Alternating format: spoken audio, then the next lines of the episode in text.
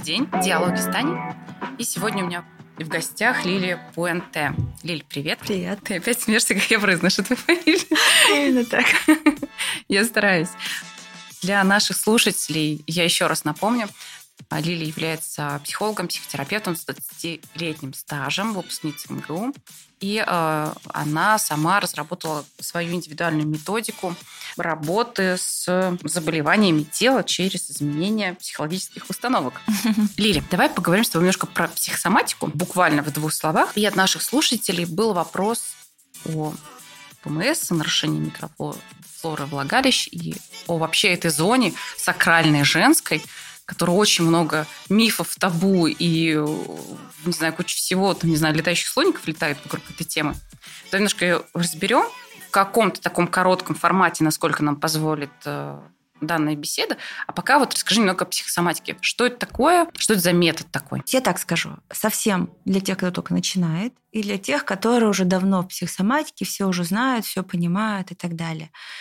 Самыми общими словами для тех, кто только начинает вообще этот путь, это связь а, нашего тела, да, то, что у нас здесь происходит, и психологии, да, и то, что происходит в нашем сознании и подсознании, к сожалению, когда это касательно болезней. Вот, соответственно, то, что вот эта вот взаимосвязь и есть психосоматика, то есть психо и сома, да, то есть связь психики и тела. И именно вот отсюда мы всегда отталкиваемся, когда пытаемся разобраться с болезнями, пытаемся разобраться с тем, что у нас происходит в теле, и э, что там есть за взаимосвязь. Если вы начинаете чуть глубже здесь идти внутрь, копаться, да, и смотреть, как это происходит, можно сказать, что это такой своеобразный язык, который обычно человек не понимает, просто потому что его о нем никто не рассказывает, и ему не, ему, никто не знает, как его расшифровать. То есть вот этот язык тела в сегодняшнем современном обществе читается какие-то жесты, движения и так далее. И то даже раньше никто не знал, да, там условно, если там руки скрещиваешь в какой-то момент, когда говоришь, что-то что такое внутри происходит, да, что хочется, например, скрыть или защититься, далее. Сейчас это все-таки уже для большинства людей какая-то ясная история. Вот то же самое, я уверена, что в какой-то момент произойдет с психосоматикой. То есть человек должен в какой-то момент понять, что это такой же язык, э, как и все остальные. Поэтому, когда мы пытаемся разобраться, что у нас происходит в теле, мы смотрим всегда на функции определенного органа да, или части тела, который выполняет самый обычный физиолог... на физиологическом уровне, и понимаем, да, что это для нас значит в психологическом плане. То есть, в принципе, это очень легко. Если немножечко начинаешь понимать, как это работает, вдруг настолько все ясно становится, что даже раньше думаешь, ну, господи, ну почему я раньше этого не видел? Настолько же это очевидно. И я так буквально, ну там несколько примеров, их, конечно, можно по поводу всего рассказывать. Но если, да, вот, ну, например, мы возьмем глаза. Глаза это то, вот мы видим окружающий мир. Есть близорукость, да, есть дальнозоркость. Вот эти две самых распространенных э, болезни глаз ну, заболеваний, да, таких. Близорукость. Как легко, да, можно понять, что такое близорукость.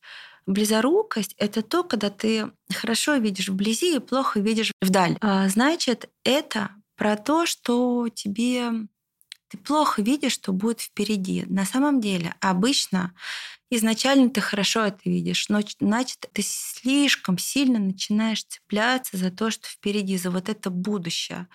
Вот это будущее становится на самом деле так для тебя важным, то есть это взгляд вперед, а, взгляд в планы, взгляд в цели. И вот эти планы, эти цели, это какое-то будущее не дает тебе жить сегодняшний момент. Соответственно, твои глаза начинают заболевать, начинают не видеть туда вперед, чтобы ты все больше фокусировался на том, что происходит с тобой здесь сейчас. Поэтому все близоруки очень хорошо знают, что такое, когда ты запланировал планы ломаются, не происходит все. Все близоруки, абсолютно без исключения, знают, что ничего не надо планировать. Вот. чем ближе это, тем лучше, потому что все, что далеко, это то, что может не произойти, это разочарование, это то, что ты предвосхищаешь, восхищал, и произошло все равно по-другому, или вообще не произошло, и так далее. Вот такой самый простой пример, например, про, про глаза. Соответственно, все остальные органы, да, можно расписать именно таким же образом. И это очень интуитивно понятно. Никакой мистики в этом нету абсолютно. Просто понимание, что это, в принципе, одно и то же. Есть два слоя, вот как, как психический, да, будем говорить, и там, ментальный да, уровень, и уровень тела. То есть уровень тела — это самый плотный уровень, на который, а, вот если мысли да, или чувства, они очень сильно соединяются, особенно когда это негативные какие-то переживания, вот обиды, любые чувства подавленные, такие внутри, когда они прямо вот такой вот компрессия такая внутри есть, это вот, например, создает очень сильное внутреннее напряжение, выходит обычно в болезнях. Вот это все про психосоматику. Соответственно, получается, как только мы начинаем разбираться с конкретной болезнью, а, с конкретным органом, мы смотрим, да, с чем это связано и что в жизни человека происходит не так, что нарушено да, почему у него в этой области э, есть какой-то дисбаланс, который выходит на уровне тела. И, соответственно, через проработку да, вот этих неправильных мыслей, неправильных установок, каких-то убеждений и так далее, через изменение этого и потом, конечно, изменение реакции уже на уровне тела, да, на уровне действия и так далее, меняется и очень часто уходят болезни. Я это по своему опыту знаю, собственно говоря, с чего я начала заниматься всей этой психосоматикой. Это действительно уходит. Уходит настолько незаметно, что ты просто не, ну, ты даже не замечаешь, это просто растворяется из твоего организма, и в какой-то момент ты идешь к врачу, они говорят, ну, наверное, это были ошибочные анализы, УЗИ там или еще что-то. Да, мне очень хорошо знакома эта история, потому что мы, ну, я работаю в модальности психодрама, угу. и одна из э, тем, с которыми мы работаем, это генограмма. Очень часто люди с заболеванием рака или предраковыми какими-то состояниями, угу. когда мы начинаем работать с родом психодраме, прорабатывать да. истории, был на моих глазах личный случай, когда девушка после работы личной пошла в больницу и сказали, это была ошибка, у вас ничего нет. Да, да, да, да. да. То есть это очень знакомая история. Я сама и на своем опыте, ну, правда, немножко более лайтовых заболеваниях угу, это проживала. Слава богу. Да, но это тоже было. Поэтому здесь я ну, плюсую, присоединяюсь абсолютно. Спасибо. Вопросы наших слушателей. Дорогие, кстати, не забывайте делиться этой записью и другими всеми с нами. Будет очень приятно и мотивировать нас на запись каких-то других э, полезных аудио для вас. Давай поговорим немножечко про женские органы, про зону таза и все, что с ней связано. Был вопрос от читательницы про ПМС, про боли с этим связанные, про вообще ту, как, как будто бы сакральную зону или не как будто бы по-настоящему. Всю жизнь с ней живем, и мало, так мало про это знаем и понимаем. А, потому что в самой теме очень много страхов, непринятия, табу и всего остального. Про что может быть а, болезненные, болезненная менструация и так далее. Какие-то заболевания такие вирусные, естественно. Так, а, про ПМС. Угу. Да, то есть, в принципе, такая очень интересная, опять же, история. Считается, что это, в принципе, нормально. Да, практически это нормальная история ПМС. Но есть очень большое количество девушек, женщин, которые вообще не знают, что такое ПМС. Да, вот у меня, слава богу, никогда. Да, и для кого-то, а для кого-то это просто каждый раз какое-то издевательство, это больно, это настроение. Причем у всех э, страдает своя собственная область, да, и как обычно мы должны смотреть именно туда. Что происходит, да, то есть как у конкретной девушки проявляется ПМС. То есть поэтому в общем, наверное, обобщать я не буду. Да? То есть это надо, каждая девушка должна себе сказать, у меня это проявляется так. Я, например, начинаю очень много есть. Да? Есть, например, ты начинаешь очень много. Что у тебя вообще с едой, собственно говоря? Посмотри-ка в эту область. Да? То есть это же гормональные перестройки. И если в этот момент что-то происходит с гормонами, что тебя, тебя просто набрасывает на еду, сто процентов есть какая-то история с едой. Или ты себе не разрешаешь есть, или ты себе слишком сильно разрешаешь. Да, то есть э, еда это всегда про желание. И да? Про удовольствие. Про удовольствие. Тоже. Да, еда и удовольствие. Вот надо посмотреть, почему это именно перед эм, там, да, перед месячными начинает активизироваться. В принципе, да, это вся у нас половая сфера, это всегда про желание, про удовольствие, про созидание, если мы говорим уже там, да, дальше немножечко уходим. Соответственно, надо посмотреть, что с удовольствиями, да, как вообще а, почему здесь происходит, почему в этот именно момент а, нужно много есть. Да, может быть, что-то происходит не так с удовольствием, может быть, что-то в сексе не так, когда речь идет а, об удовольствии, да, и так далее. То есть не, не про сам секс, а именно про удовольствие, которое получается. Разрешается ли оно, не разрешается, вообще есть ли оно, собственно говоря, зачем это все нужно, зачем секс нужен, ну и так далее. Очень-очень много вопросов, которые здесь поднимаются. Если это именно там болезненность, да, например, опять же нужно смотреть. Вот я не один раз сталкивалась, что девушки говорили, что у них, например, начинается очень сильная болезненность, прям болеть начинает. Например, когда они начинают э, жить постоянно с мужчиной. То есть не вот там время от времени какой-то там редкий секс, там еще такое. Когда постоянно. То есть это на самом деле очень часто бывает очень много секса, там особенно в первых, а, ну, первое там время. И нервная система просто не пропускает. Потому что на самом деле, кроме физического контакта, тут очень много идет энергетического контакта. Соответственно, с этим может быть связано. Опять же, нужно смотреть, да, что это такое, как это все происходит, почему и так далее, когда это появилось вообще. Когда это идет в подростковом возрасте, да, первоначально, тут ну, практически стопроцентно какое-то непринятие своего женского начала. Тут практически всегда какая-то проблема с сексуальностью. То есть что-то приносит боль. Что именно, да? Тут надо посмотреть, какая, например, какое качество самой себе как девушки, да, и именно, конечно, связано сейчас сексуальной сферой, что не принимается, что причиняет боль. Можно себе прямо задать такие вопросы, да, что сложно воспринимать, например, в отношениях, да, там, даже если их еще нету да, вот просто вот вообще по поводу всей этой области подумать. Вот, и это интересно, потому что на самом деле вот эта вот вся а, ерунда, которая начинается в женском организме, в ПМС, она э, связана с тем, что там понижается содержание вот этого мужского гормона, как называется, прогестерон, прогестерон да? Вот, то есть, в принципе, чего происходит, что, ну, женщина становится совсем женщиной. Ну, то есть я бы сказала так. То есть тут про такое сильное принятие своего женского начала, которое очень многие девчонки вообще не принимают. То есть это что может быть? Это тогда, когда девушка, например, ставит во главе свои мужские качества. Это что? Это может быть организованность, структурированность, такая упорядоченность и так далее. Ну, в общем, все, что на самом деле является мужскими качествами. А вот женские качества — это там такая хаотичность. Спонтанность. Спонтанность, да, в хорошем смысле, да. да? А, а в нехорошем смысле сами знаем все, что это такое, в общем, и так далее. Там истеричность, да, то есть это все вот чисто женские качества, которые здесь прям начинают свести. И вот тогда нужно посмотреть, да, опять же, что у меня вообще с принятием самой себя по этому поводу. Я вообще себя принимаю такое, да, или я пытаюсь максимально проявлять какие-то мужские качества, да, в своей жизни. И вот эти мне они совершенно неудобные, и мне не хочется с ними сталкиваться. А если проявляется э, слабость, головокружение, это вот про это же, да, что я э, как будто бы не могу с этим да. контактировать. Да, скорее всего, надо просто посмотреть, что это приносит. Это слабость, головокружение, да, то, что я, скорее всего, не могу. Я не могу что-то делать, я не могу быть такой эффективной, как обычно.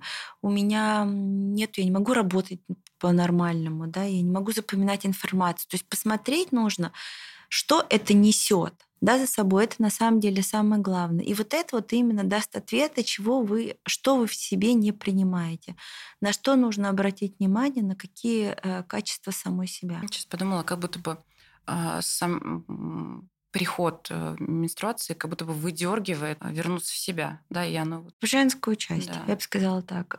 Ну да. Приходится столкнуться э, все-таки с телом, в котором мы находимся хотим мы этого или нет. А следующий вопрос про нарушение микрофлоры влагалища. Угу. С чем это может быть связано, если мы не берем какие-то ну, заболевания, да, что-то экстремальное, а вот когда просто так случается, какое-то нарушение. Насколько я знаю, опять я повторюсь, я в медицине прям совсем мало чего понимаю. Это может быть связано с какими-то переживаниями, нервная какая-то особенность, не знаю. Что, что ты про это знаешь? Ну, вот честно скажу, как раз э, в последнее время несколько девушек, да, женщин mm-hmm. обращались по этому вопросу. Э, ну, случайных переживаний не бывает. Да, то есть, если мы говорим э, про половую сферу, это, конечно, никакая не случайность. Всегда нужно смотреть, что происходит в взаимоотношениях с мужчиной. Это всегда. То есть это невозможно избежать. Вот в данном контексте это невозможно избежать. То есть это всегда касательно ну, интимных отношений, да, мы скажем, близости, если это можно назвать близостью. В любом случае это секс. И это какие-то взаимоотношения да, с человеком, с которым мы, у нас он происходит. Итак, значит, э, недоверие, претензия, какие-то сомнения и так далее практически всегда вызывает какое-то нарушение. То есть а, особенно если это касательно там всяких молочных, сам, молочниц самых распространенных. Во-первых, это а, практически всегда есть какое-то ощущение глубокое у женщины, что что-то происходит грязное, что-то происходит не очень хорошее в этой области, да, что-то такое, что-то, что ей не нравится на самом деле. Она это чувствует очень глубоко. Это может быть просто самоощущение, да, а может быть эм, какая-то реальность. То есть это может быть э, субъективное ощущение, а может быть объективное. Опять же, да, сколько раз я у девушек, например, спрашивала, когда начинаются молочные. Это практически всегда э, в тот момент, когда, допустим, там секса не хотелось, как-то проходило не так или еще что такое. Но все-таки он был да, по каким-то причинам, неважно по каким там, да, мы сейчас не берем. То есть иногда бывает, вот, как я, например, недавно с одной женщиной общалась, у нее э, мужчина, с которым она чувствовала, что что-то, вот когда он приехал, что что-то там не так, как будто он то ли врет, то ли еще чего-то такое, mm-hmm. да. И вот у нее началось, да, вот и такое, ну, неприятное там протекание, ну, вот как раз нарушение микрофлоры, да, то есть у нее было ощущение, что это не так. То есть в самом сексе, если ты как бы нету тысячи партнеров, то в принципе чувствительность очень большая. То есть ты чувствуешь, что что-то здесь происходит. Если это на постоянной основе, например, то надо очень внимательно посмотреть, что вообще происходит с сексом. Тут очень важный вопрос. А, постоянные молочницы, постоянные нарушения и так далее. Или это слишком часто меняются партнеры, да, и это не факт, что это обязательно приносится какие-то инфекции. Нет. А, это про что-то внутреннее, там как будто настройки нету. То есть, в принципе, если все нормально, да, если у тебя там постоянно любимый человек и так далее, то и ты в контакте со своим телом, и ты в контакте, ты можешь сказать, что вот сейчас там, допустим, не надо, там или еще что такое, то все становится в порядке. И опять же важный вопрос, как ты себя чувствуешь, когда происходит секс. Вот от этого нужно опираться, да, на свое вот это вот глубокое внутреннее ощущение. Это не простые просто вопросы, это очень такая глубокая обнаженность, когда причем в прямом и переносном смысле. И вот эти вопросы очень важно создавать, чтобы выяснить. Но вообще я могу сказать, что а, это всегда выясняется, откуда это появилось. То есть всегда надо смотреть на причину. Ни разу не было такого, чтобы мы не выяснили, откуда это пошло. То есть всегда на самом деле женщина, она это ощущает.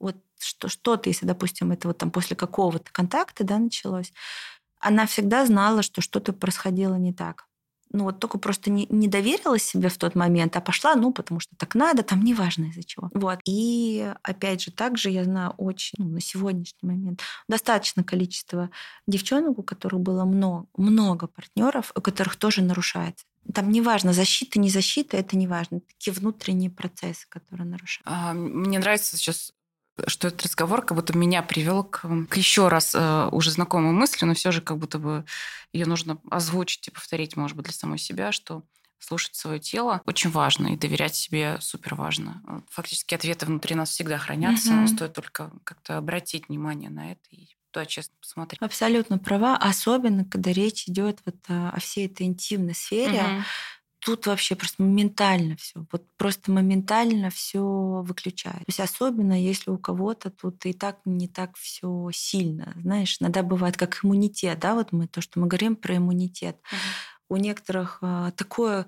количество накопленных там мамами, да, там такая, такое здоровое отношение. Честно сказать, я таких совсем не знаю. Ну ладно, я уверена, что они есть.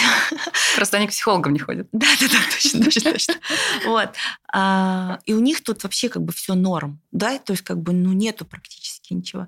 И, а у некоторых наоборот там летит, ну просто от всего там, ну просто там чихнуть невозможно, уже все, уже так, тут полетел, тут полетел, тут полетел цистит, молочница, то то, то это, то это. То есть тут надо еще быть аккуратнее, еще чувствительнее вот, э, к своему вот этому, к своему телу, собственно говоря, да, и выяснять, откуда это приходит. Потому что, конечно, обычно это все нам передается уже по женскому роду. Все вещи, с которыми мы сталкиваемся, особенно если этого много. Да, еще раз такое снова и снова напоминание себе про то, что любое какая-то, ну, условно, заболевание или какой-то дискомфорт, который происходит в теле, можно двумя способами на него смотреть, как на то, что раздражает и злит, что вот опять это пришло, а с другой стороны, повторюсь, как подсказку для того, чтобы что-то менять, да, чтобы что-то все разрешать угу. и так далее. И от того, как вы, дорогие наши слушатели, воспринимаете какие-то свои болячки, да, как что-то, что там доставляет вам дискомфорт, э, собственно, поможет вам выйти из них или наоборот уйти дальше да, там, закопавшись в этом. Если все время будет раздражение, злость на это, там, непринятие и так далее. Вот поэтому мы еще дополнительно просто всеми этими подкастами вас фокусируем на том, что слушать на свое тело, прислушиваться к себе, и быть благодарными этому телу за то, что оно на самом деле является нашим союзником и помощником. Такое честное. Да. Что оно такое честное. В отличие да. от мозга, да, который может... Да, да, да, который может придумать все, что угодно, назвать вещи вообще другими именами, запутать так. И вот тело это то, чего, на что можно точно опираться. Вот здесь нету вранья, это сто процентов. Да. Окей, спасибо. Мы эту тему разобрали. Обещаем нашим слушателям, что мы обязательно запишем отдельный подкаст, посвященный вообще теме матки и там, половых органов женских, все, что связано, там, яичники и Да, заболевания тоже. Да. А давай вернемся с тобой к глазам. Ты проговорила про близорукость. А как же быть а, тем, кто страдает дальнозоркостью, или, может быть, у кого сложный стигматизм? А как с ними быть? А стигматизм – это когда и и плохо, и далеко, и близко. Что про них можно сказать? Да, но я еще немножечко тогда к близорукости вернусь, угу. потому что я их просто использовала как, как пример. Вот, я еще разочек напомню, да, близорукость – это а, про то, что человек слишком сильно начинает жить будущим. Вообще, а, как вы, наверное, знаете, что вся психология, эзотерика, кто угодно говорит о том, что единственный способ да, возвращаться такое в тотальное удовольствие от жизни, от такое в счастье он внутреннее, это возвращаться в здесь и сейчас. Вот здесь и сейчас невозможно только по одной причине, что всегда есть будущее, всегда есть прошлое. И для человека это становится настолько важным, что он или проводит большую часть жизни в своей в будущем, которого нету, или прошлое, которое уже было, но он никак не может принять, простить и постоянно копается и опирается постоянно на то, что произошло. Поэтому что происходит? Вот у ребенка, по-моему, единственного, кто вообще находится в человеческом обществе, есть просто от того, что у них еще нет такого накопленного багажа ума, у них есть вот эта такая просто красивейшая способность жить как раз в моменте. Что бы ни случилось, как бы ни случилось, они быстро переключаются. Они вот в этой радости только по одной причине, потому что они здесь сейчас находятся. И чем старше становится человек, тем больше он уходит как раз или вперед, или назад. Если мы говорим о близорукости, а это то, что как раз присуще молодым обычно, это как раз и есть вот это вот стремление смотреть куда-то туда вперед. На самом деле, если честно сказать, это в этом обычно ответственно родителя. И это на самом деле не всегда такое сильное напряжение глаз, о котором вот говорит официальная медицина практически все дети в школах перенапрягают глаза. Но ну как бы мы все находимся в одинаковых условиях, более или менее. Тем не менее, у кого-то она есть, а у кого-то нету. Но а, когда а, ребенка постоянно направляют на то, что ты сейчас не должен там, не знаю, прыгать, радоваться или еще что-то такое, да, а ты должен учиться, потому что у тебя завтра экзамен, послезавтра экзамен, а у тебя вообще конец э, школы в этом году, у тебя экзамены на носу, у тебя институт через 10 лет вообще-то, ты должен уже готовиться. А, а у тебя потом еще, если ты не будешь, если ты будешь плохо готовиться, ты не сдашь ЕГЭ, и ты не попадешь э, в хороший институт, а после хоро... а не будет хорошего института, ты не получишь хорошую работу. Соответственно, у тебя не будет хорошей работы, ты будешь плохо жить, и вот так вот пошло-поехало. То есть постоянная жизнь, которая не про сейчас. То есть ты постоянно делаешь вещи, которые направлены на какое-то будущее, которое это произойдет. И, соответственно, именно отсюда переносится как бы центр твоего внимания, да, центр твоей жизни из этого туда вперед. Поэтому, да, близорукие люди могут да, как, то есть они всегда отмечают то, что э, они что-то делают для будущего, то есть они не делают что-то сейчас. То есть, допустим, ты можешь выразить так, ой, извини, я сейчас это не могу делать, потому что я думаю там о каком-то будущем событии. Да, и еще раз повторяю, это не так было бы плохо, как если бы туда бы не переходило все внимание. То есть человек уже живет там в будущем, он уже придумывает что-то, у него есть какая-то картинка, в которой он живет. Самое неприятное заключается в том, что из-за того, что этого будущего нету, и из-за того, что человек перенес туда внимание, это будущее начинает рушиться всегда. Оно начинает рушиться просто по одной причине, для того, чтобы человека вернуть в то, что он не может контролировать то, что будет происходить. Он может двигаться в этом направлении, да, вот, но это не внешнее движение, это внутреннее движение. То есть ты движешься к тому, что тебе важно, а не потому, что кто-то тебе поставил какую-то цель, ты или другой человек. И тогда у близоруких что происходит? Они приходят в ту точку, э, где наконец-то это будущее случается. И что происходит? Или оно просто не случается, там все рушится, или оно случается так, и человек вроде оно и случилось даже, как он хотел. И он стоит и, Господи, я совсем это по-другому представлял. Я-то думала, что все будет по-другому. Я вообще не понимаю, зачем я проделал весь этот путь. Я столько лет не жил, я столько лет потратил энергии, чтобы сюда прийти, оно вообще не то, чего я предполагал. Вот это проблема близоруких. Да? И, как я сказала уже, это проблема обычно молодых людей, потому что вся молодежь живет в будущем. Они живут планами, они живут целями и так далее.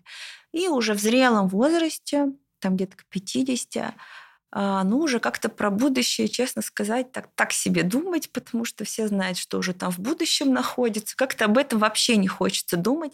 Зато есть прошлое, да, на которое, опять же, можно поставить, а вот в прошлом-то у меня была жизнь. Вот тогда-то я жил, да, вот тогда-то все и происходило. И тогда человек уходит ровно наоборот, он становится консервативным он слишком сильно цепляется за какие-то установки, вот какие-то за какие-то привычный порядок вещей. Вот это так должно быть и никак по-другому. Он становится таким, ну прям неподвижным во многих вещах, вот консервативно, да, то есть молодежь она абсолютно не консервативная, потому что она где-то там впереди, чего нету абсолютно.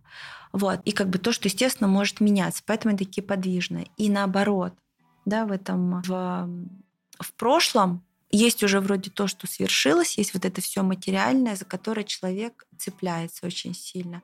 Поэтому, да, это вот э, проблема зрелого возраста, смотреть назад, смотреть э, в прошлое и э, быть совершенно не хотеть изменений. Да, вот это вот э, про дальнозорких людей. Ну, про стигматизм это, понятно, перепутанность. Соответственно, это и туда, и сюда.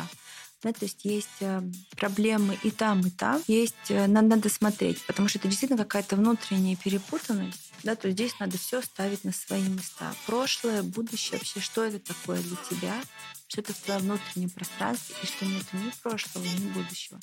Это бесконечное возвращение, да, фокусирование в твой сегодняшний момент, в сегодняшний момент твоей жизни. Спасибо. На, спасибо. Буду рада снова с вами услышаться.